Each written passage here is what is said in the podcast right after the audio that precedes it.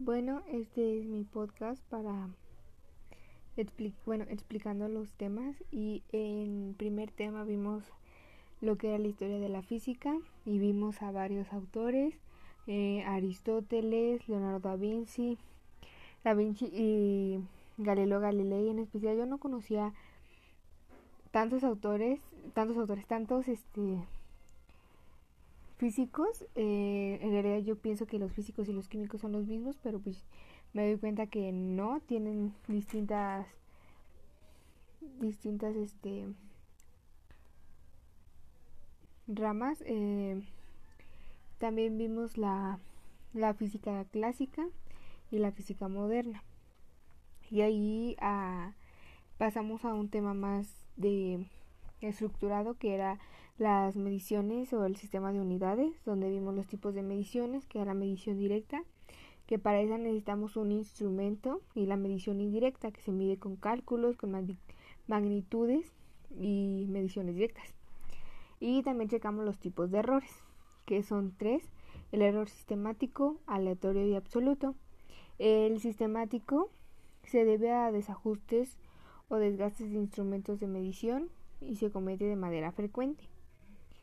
El error aleatorio se produce cuando varía la magnitud de la forma y no es frecuente, o sea, es difícil de anticipar. El error absoluto es la diferencia entre el valor real y una magnitud con el valor medio. Ah, y también era el error relativo que es de manera consciente entre valor absoluto y la magnitud de medida. De ahí checamos pues varios conceptos, varios unidades de medidas por decir, eh, la cantidad física, que es la propiedad adscrita de un fenómeno cuerpo, de un fenómeno cuerpo o sustancia particular. Eh, la unidad física se mide comparándola con un patrón previamente conocido.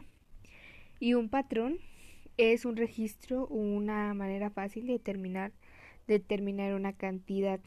Esto implica una unidad de medición determinada. Es una representación física de una unidad de medición. De ahí es la magnitud, que es un número y una unidad de medida.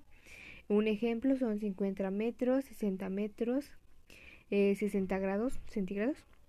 Y después pasamos a la unidad que es una cantidad física particular con la que se comparan otras cantidades del mismo tipo para expresar su valor.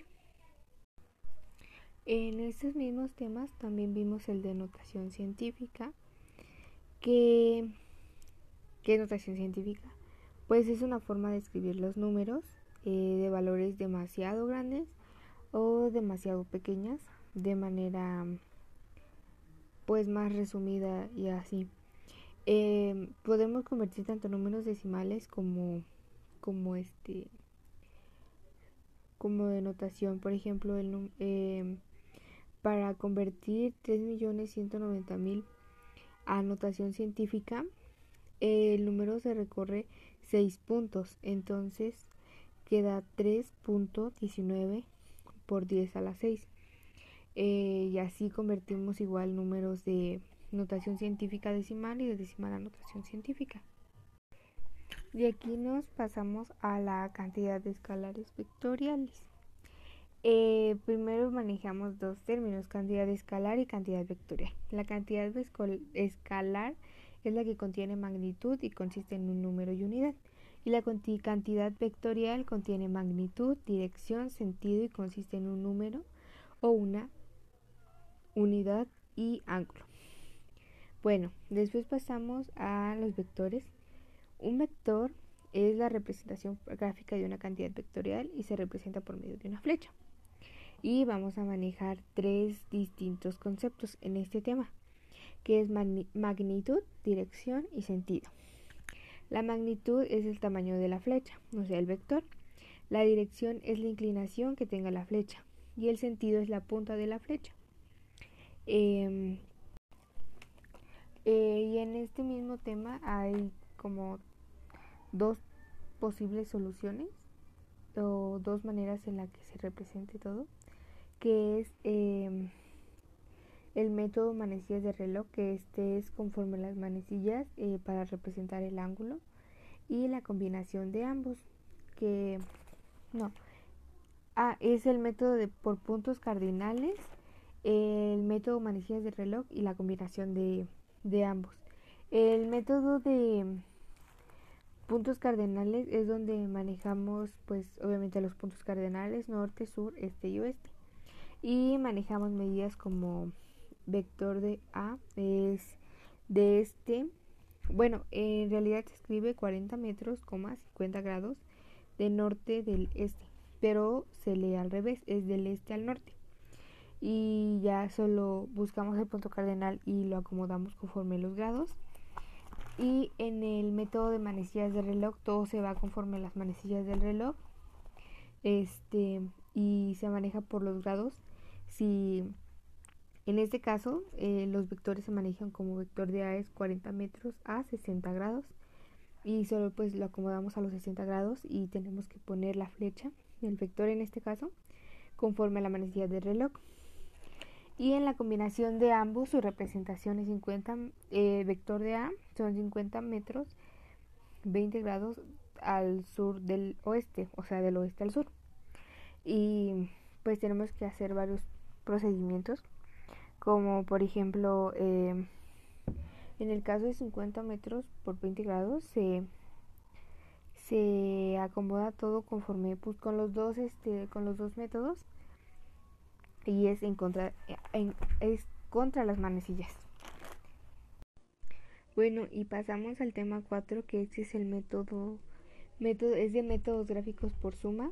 En este se manejan igual tres posibles soluciones o métodos para poder llegar al resultado, que es el método de paralelogramo, el método de polígono y el método de los componentes o método analítico también.